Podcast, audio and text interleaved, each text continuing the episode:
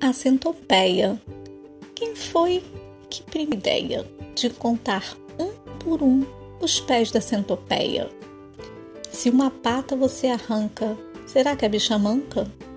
E responda antes que eu esqueça se existe o bicho de cem pés. Será que existe algum de cem cabeças? Marina colocou seu capricho.